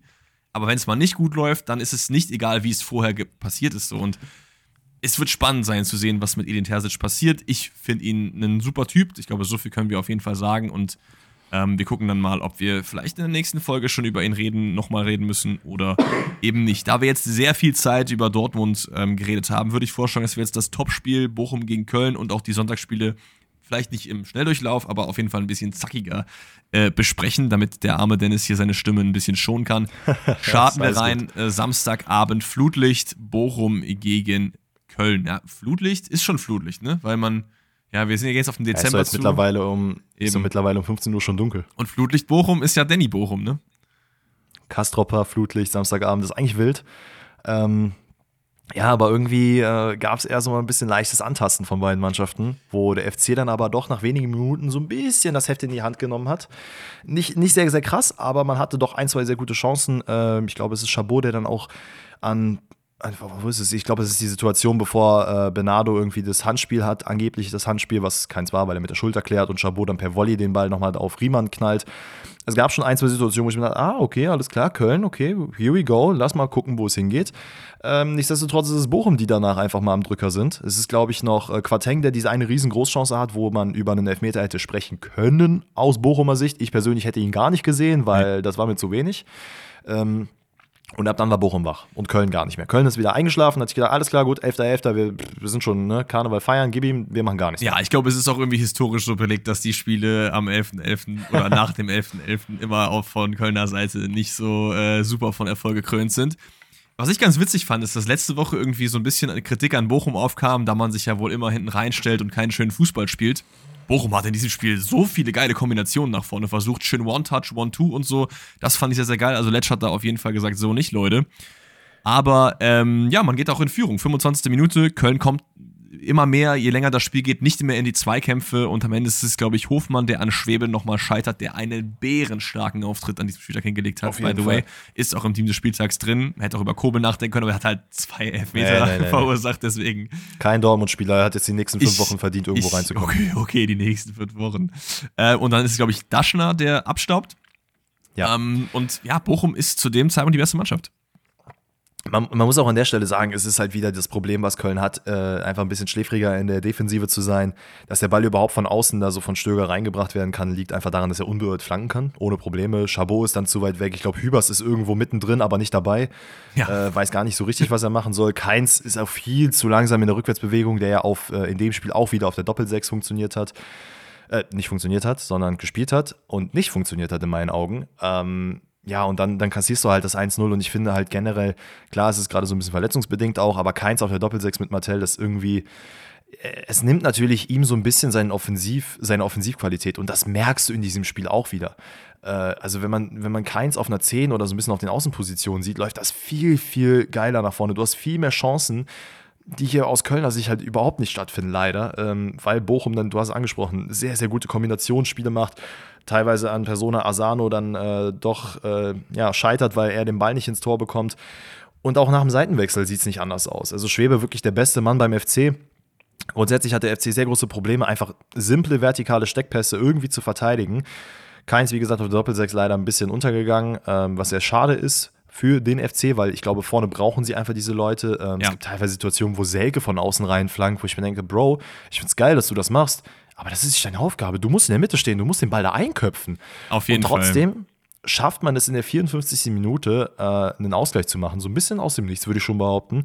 Ähm, wo also, nicht, komplett unverdient, in meinen Augen. In dem, also Bochum hat es so okay, gut gemacht okay. über, über das Spiel. Ich bin ja auch selber Köln-Sympathisant, aber äh, das hat wirklich gar nicht funktioniert. Und wie du gesagt hast, es ist einfach aus dem Nichts. Ich glaube, es ist aber trotzdem ganz gut gemacht, weil Uth, glaube ich, den Ball sehr, sehr äh, mit ein bisschen Aggression erobert, nimmt dann meiner auf Außen mit, der dann auf Davy Säge flankt. Wenn Davy Säge drin ist, kann er auch was machen mit dem Ball, nämlich Riemann tunneln. Und 1-1 geht dann das Spiel auch aus. Und ich finde, wenn wir jetzt noch über die Minuten nach dem 1-1 reden, dann muss sich der erste FC Köln schon fragen, wie haben wir hier einen Punkt mitgenommen? Weil Bochum war schon die deutlich bessere Mannschaft. Ja, auf jeden Fall. Es war ein kompletter Chancenüberschuss auf Bochumer Seite. Es war wirklich dieser eine Fehler, den man jetzt gemacht hat. Das war äh, das 1-1, als Osterhage den Ball so ein bisschen unkontrolliert wie Gosens mit der Brust den zurückspielt. Das sind halt so Situationen, okay, das passiert, das können Mannschaften ausnutzen, das hat Köln in diesem Fall gemacht. Aber du sagst es, Chancenüberschuss en masse bei Bochum und Köln war so ein bisschen am Ende, boah. Junge, Junge, ne? Also gut, dass wir hier noch ein 1-1 geholt haben. Ja, und das lag vor allen Dingen an Marvin Schwebe, wirklich eine bärenstarke ähm, ja, Leistung von ihm. Hat jetzt Janis Blaswig nachnominiert für die Länderspielpause. Ich werfe jetzt mal einfach so in den Raum, Schwebe wäre auch ein Kandidat gewesen, wo ich nicht gesagt hätte, warum ist der denn jetzt dabei? Aber äh, ich habe es schon sehr, sehr oft gesagt, man braucht auch irgendwie Kontinuität, deswegen, ich hätte aber Baumann mitgenommen. So. Ja, das ist fair. So, und dann kommen wir zum Sonntag und haben das erste Spiel Leverkusen Union, ähm, wo wir beide schon so ein bisschen Bauchschmerzen letzte Woche bekommen haben, als wir diese Partie gesehen ah, haben. Geht, ne? Ich habe ja gesagt, oh, against all odds wird Union hier 1-0 gewinnen. Du, ja, hast am Donnerstag, du hast am Donnerstag noch gesagt, ey, mh, hm, boah, Leverkusen auswärts, das könnte doch ein bisschen schwieriger werden als gedacht. Ja, habe ich auch gesagt, meine ich ja. Also ich, ja, ja und, an, und letzte Woche Montag warst du so, ey, Union schafft das 1-0. Ach so, so rum habe ich das gesagt. Ja, ganz ehrlich, Leute, mein Spitzname ist Fähnchen im Wind. Ich weiß auch nicht mehr, was ich wann irgendwie wie wo gesagt habe. ähm, deswegen, äh, wenn man uns irgendwie als Experten bezeichnet, dann, dann lacht in mir irgendwas, weil ich, weil ich mich dann genau an solche Momente zurückerinnere, wo ich irgendwie montags das sage, donnerstags das und samstags was komplett anderes sehe. Aber ja, es war das, ähm, was viele erwartet haben, nämlich Leverkusen schießt Union ab. Es ist ein schwieriges ja, Spiel für Union. Ich glaube, wir brauchen hier nicht äh, viel über das Spiel an sich reden, weil es, es passt einfach zu allem. Es ist ein bisschen schade, dass du dieses zarte Pflänzchen, was du dir gegen Neapel aufgebaut hast, weil gegen Neapel wenn auch glücklich einen Unentschieden zu holen, war ja schon ein Erfolg. Es ist jetzt durch Leverkusen wieder komplett äh, breit getreten und man kann das Grün überhaupt nicht mehr erkennen. Nächste Woche geht es, glaube ich, gegen Augsburg, wenn ich mich recht erinnere. Ja. Das könnte so nee, eine Art. übernächste Woche, ne? Ja, oder übernächste Woche, genau. Das könnte so eine Art Endspiel für Urs Fischer werden. Ähm, wenn man da auch verliert, kann ich mir gut vorstellen, dass man dann irgendwann die Reißleine zieht. Ob es die richtige Entscheidung ist, haben wir schon drüber geredet. Ich fände trotzdem nein. Aber ja, was, wie fandest du Leverkusen? Äh, komplett dominant. Also 70% Ballbesitz und Union hat nicht den Hauch einer Chance gehabt, muss ich ganz ehrlich sagen. Also man hatte überhaupt keine Möglichkeit, in irgendeiner Art und Weise, sorry, mit dem Druck umzugehen. Jedes Mal, wenn Leverkusen hoch angelaufen hat, wusste Union überhaupt nicht, was sie machen sollten. Renault hat zweimal Riesenböcke rausgehauen, ja. wo man dieses vermeintliche Aufbauspiel machen wollte. Äh, Leverkusen auf der anderen Seite hat es natürlich dann sehr, sehr gut gemacht. Also haben jeden zugelaufen. Jedes Mal, wenn es einen Ballverlust gab, hat man direkt eine Chance daraus gesucht. Und also Union ließ halt einfach keinerlei Chancen offen, weil man echt dachte so, Digga, was, was, ist jetzt euer Ziel? Was wollt ihr jetzt hier machen? Also ihr müsst ja irgendwas tun. Offensiv funktioniert es nicht, defensiv funktioniert es nicht, Aufbauspiel funktioniert es nicht wo soll das hinführen? Äh, also für, ich hatte ein bisschen den Eindruck, es ist einfach nur so, okay, irgendwie versuchen das Spiel abzuhaken und direkt schon nach Augsburg denken. Aber, aber auch da wieder auf den Trainer bezogen. Es sind halt sehr, sehr oft einfach individuelle Böcke. An, an drei von diesen Toren waren irgendwie ein Unioner, der einfach gepennt hat. Beim 1-0 ist es, glaube ich, Kral, der da am eigenen Strafraum den Ball vertändelt. Das darfst du nicht machen. Doppelpass, Gemaldo, das Ding ist drin. Ähm, dann beim 2 0 Das ist so ganz kurz, ganz kurz, bei diesem 1-0, ne, das sind so Situationen, da würde ich als Trainer auch, glaube ich, auf den Platz laufen und Kral an den Haaren auf den Boden ziehen, ne? weil ich mir denken würde, Digga, du hast Ruhe. Du hast gar kein Problem. Da ist keiner, der dich irgendwie dumm anläuft. Spiel den Ball zurück auf Renault. Der kann ihn noch wegschlagen. Warum versuchst du da so einen Harakiri-Pass zu machen? Absolut. 2 zu 0 ist es, glaube ich, Knoche und Jeckel, die sich da irgendwie gegenseitig behindern. Koste nur komplett aus den Augen verlieren. Geht auch nicht fit. 3 zu 0 ist es Renault, der sich komplett verschätzt. Der Ball titscht einfach im 5-Meter-Raum auf. Wie kann das sein? Das sind einfach 20 Leute. Das darf nicht passieren.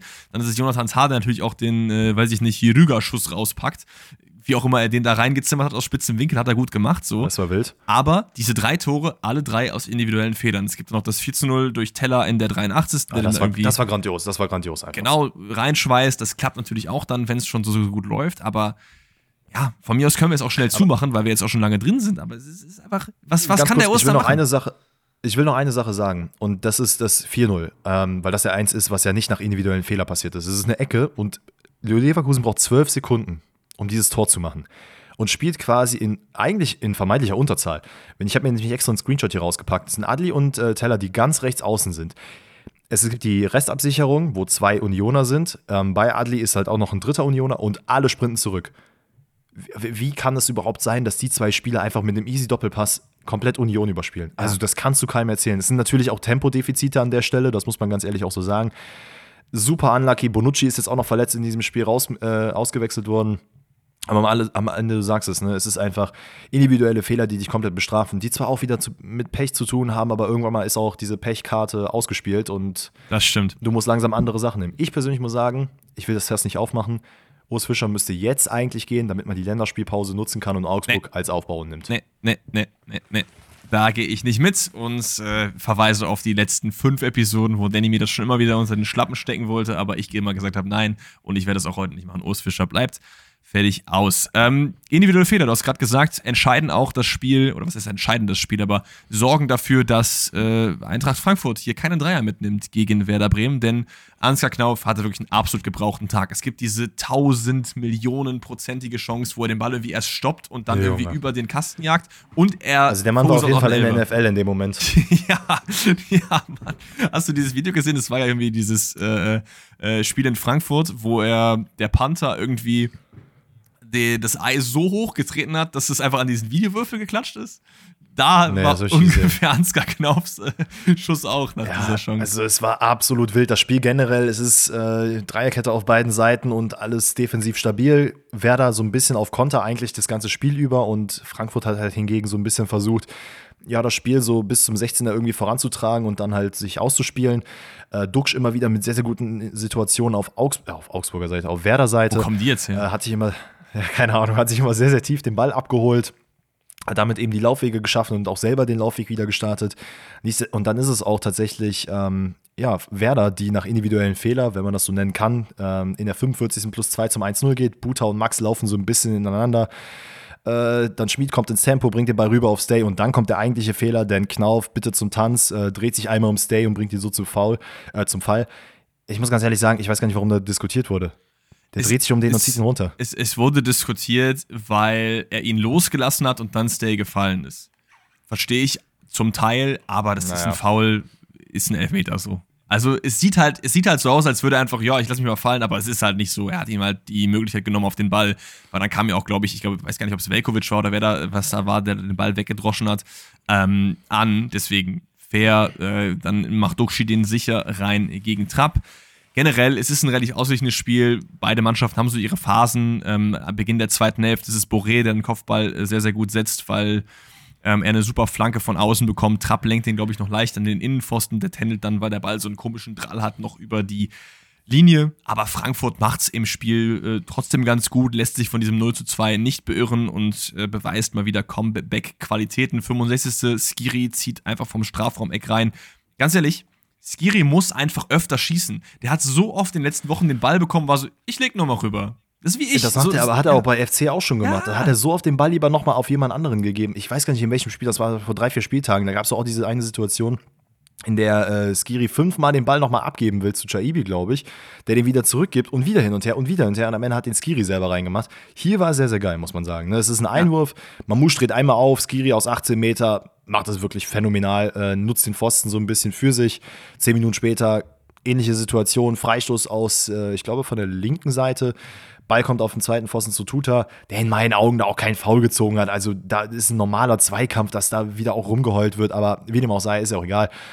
Äh, Tuta legt ihn dann nochmal rüber in die Mitte zu Smolcic und am Ende wird es tatsächlich zu einem kranken Chancenwucher auf beiden Seiten. Also da wird Lichterloh gefeuert, diese Dreierkette wird einfach weggeschmissen, man spielt nur noch mit einem Verteidiger und gib ihm.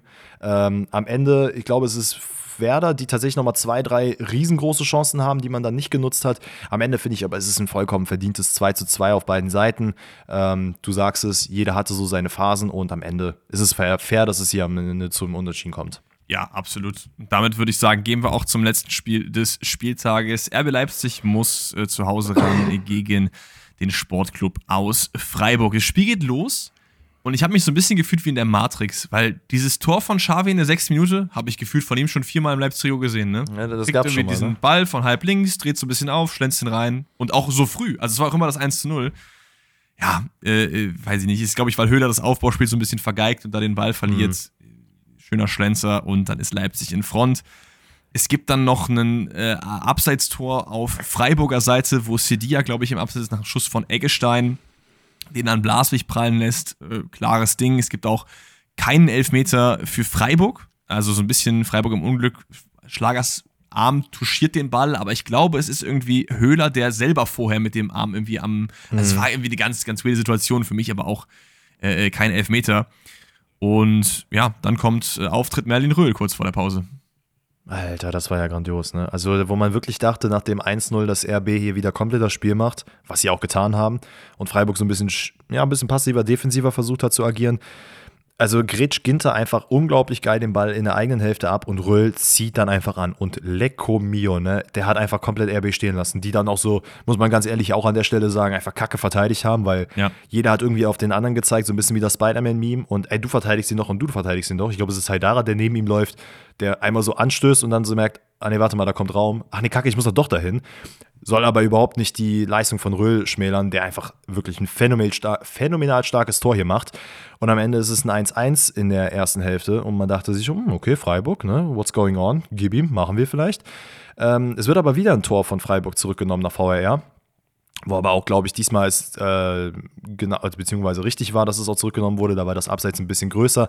In der ersten Situation, als der VR eingegriffen hat, war man ja sich so ein bisschen unsicher, weil es irgendeine Regelauslegung gibt weil der Ball irgendwie, weiß ich nicht, da, oder Sidia hat diese Situation ohne Gegenspielereinwirkung gehabt und keine Ahnung, was irgendwelche Schwachsinnsregeln, genau wie dieses, ich stehe vor dem Torwart und versuche den Ball dann äh, abzufälschen, äh, abzufälschen, hier ähm, die Sicht zu verdrängen, so. Ja, ja. Das sind so Regeln, keine Ahnung, die braucht keiner, ich brauche sie zumindest nicht und dementsprechend hätte man das sich auch. Dannys äh, Fußballregelbuch ist ungefähr können. so zwei Seiten dick und nicht 100. Ja. Es ist aber auch Handspiel fair. und fertig ist der Kein Handspiel. Leute nehmen einfach Ball in die Hand und werfen einfach ins Tor. Wundervoll. Ja, du hast ähm, es gesagt, äh, super, super Solo von äh, Rö natürlich hier, macht Weißhaupt ganz gut. Ich finde es einfach toll zu sehen, dass halt so diese extrem jungen Leute wirklich Leistungsträger mittlerweile bei Freiburg komplett. sind. Äh, das ist wirklich Killer. Generell in dem Spiel, Leipzig gewinnt das Ganze noch durch einen Doppelschlag in der 79. und 80., weil Grifo irgendwie im eigenen Strafraum irgendwie Baumgartner umsemmelt nach VR-Eingriff. Aber auch fair. Fair, deswegen an dieser Stelle plus eins und 100 Sekunden später ist es Xavi, der auf, wieder auf Baumgartner spielt, der dann den Ball abgefälscht äh, in die Maschen bringt. Leipzig, würde ich sagen, man kann den Dreier ihnen schon als verdient eventuell zuschreiben, aber nach vorn nicht so präsent wie gewohnt. Man merkt auch da, man hat die Champions League so ein bisschen in den Knochen. Es ist ein sehr, sehr junges Team. Auf jeden Team. Fall. Man muss sich da so ein bisschen drauf einstellen. Aber es ist so ein klassisches Sonntagabendspiel. Also. Da, genau, genau das ist es. Und dementsprechend war halt, wie du es angesprochen hast, das wäre nämlich noch meine zwei Cent dazu. Du hattest eine Freiburger Drangphase, wo man sich dachte, okay, nach dem 1-1 geht's hier ab, man kann was machen, man arbeitet nach vorne. RB hat halt komplett zurückgeschaltet und dann ist es aber irgendein Spieler, der reinkommt, in dem Fall Baumgartner, den man hier auch loben muss, der für beide Tore dann verantwortlich ist, quasi seinen Assist geholt, indem er den Elfmeter rausgeholt hat. Und dann dreht halt Leipzig das Spiel. Die haben halt einfach die Qualität von der Bank, dann nochmal solche Leute reinzubringen. Wie gesagt, am Ende für Freiburg sehr, sehr schade. Ähm, Scheschko hier vielleicht nochmal kurz erwähnen, der es auch sehr gut gemacht hat, so ein bisschen in äh, Haaland-Manier, sich immer wieder hat fallen lassen, die langen Bälle nicht erstmal runtergenommen, abgewartet, sondern quasi direkt in der Bewegung den Ball auf Xavi oder Forsberg oder sonst wen rübergebracht. Hat es sehr, sehr geil gemacht. Ähm, und ja, damit ist der elfte Spieltag auch zu Ende. Und ich würde sagen, elfte Spieltags. Elftes Spieltags. Ich glaube, die allererste elfte Spieltags in der Pfosten-Rettet-Historie mit einer Fünferkette. Es hat aber für mich einfach gepasst, weil so viele Verteidiger gute Spiele gemacht haben. Wir haben Schwäbe im Tor, mhm. klares Ding. Grimaldo links, ja. Tor gemacht. Ito, Tor eingeleitet. Ta, Tor gemacht. Kosunu, Tor gemacht. Anton, Tor eingeleitet. Das sind meine fünf Verteidiger. Davor haben wir Skiri, und Stiller, Doppelsechs, Javi und mhm. Honorat davor und vorne, ja, Kane oder Plea, geht beides fit. Nee, ganz ehrlich, gib, gib ihm Harry Kane, ja, weil ja. Es, ist, es ist einfach ekelhaft, was er ist, wie gut er ist mittlerweile. Ne? Also ich würde schon sagen, warte mal ganz kurz, glaubst du daran, dass der Lewandowski sehr nahe kommen könnte? Ja, also sehr nah auf jeden Fall. Ob er es wirklich macht, ähm, werden wir dann sehen. Aber ich glaube, habe ich auch schon letzte Woche gesagt, vor allem aufgrund seiner extrem geringen Verletzungsanfälligkeit ist das mhm. ein Ding.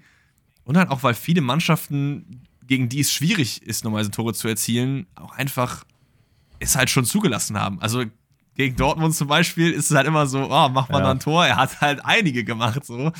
Ich, ich, ich glaube daran, dass es auf jeden Fall 30, 35 plus werden kann. Ob es dann die 42, 43 werden, werden wir sehen. Wir werden sehen. Was wir auch sehen werden, ist, äh, wie unsere Punkte gewesen sind oh, an nee. dem Kann, können, wir, können, wir, können wir bitte irgendwie so fürs neue Jahr, wir machen immer äh, können wir auch schon mal ein bisschen, bisschen hier Vorstellungen machen. Wir machen ja immer am Ende des Jahres eine Besprechung, was wir am Podcast ein bisschen verändern wollen. Können wir verändern, dass wir über unsere Tipps reden? Weil ich bin so schlecht im Tippspiel, das gibt's einfach nicht. Ich habe wieder ja, nur. Dieses, dieses Jahr ist wirklich wild, ne? Also ich habe letzte Woche, habe ich glaube ich zwei oder drei Punkte gemacht. Die Woche davor auch. Diese Woche, ich glaube, acht sind es geworden. Das ist in Ordnung, aber ich bin Platz 250 in meinem eigenen Tippspiel. 250. Also ich hab, ich habe 10 und ich bin, ey, 228. Ich habe dich überholt. Oh nice. Gott, Alter. Katastrophe. Ja, Katastrophe. das ist wirklich wild. Ähm, ähm, ja. Ich würde aber sagen, wir machen jetzt noch keine Tipps, weil wir haben ja wieder Länderspielpause. Oh ja, yeah, cool. Äh, dementsprechend würden wir die Tipps dann auf nächste Woche schieben und ähm, würden euch damit dann an der Stelle, wenn du nichts weiteres hinzuzufügen hast, in euren wohlverdienten Podcast-Feierabend schicken. Denkt daran, natürlich überall, wo ihr es jetzt gerade hört, eine Bewertung dazulassen und uns reinzufolgen eure Fragen natürlich am Donnerstag reinzuschicken. Ähm, wir werden, ja, ich denke mal, wir werden so ein bisschen über die Duxch-Nominierung sprechen, vielleicht Blaswig, einfach so ein bisschen Quatsche, Quatsche.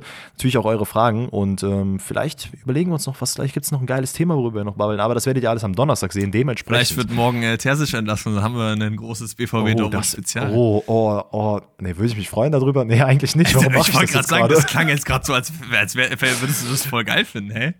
Nee, dass wir einfach ein geiles Thema haben, worüber wir sprechen können, aber lassen wir das lieber da. Oh Mann. Terzic-Entlassung brauche ich jetzt vielleicht noch nicht. Okay, ja, also wie Danny gesagt hat, wir entlassen euch und ja, habt noch einen schönen Tag und wir hören uns wieder am Donnerstag. Bis dahin, ciao. Ciao. Tschö.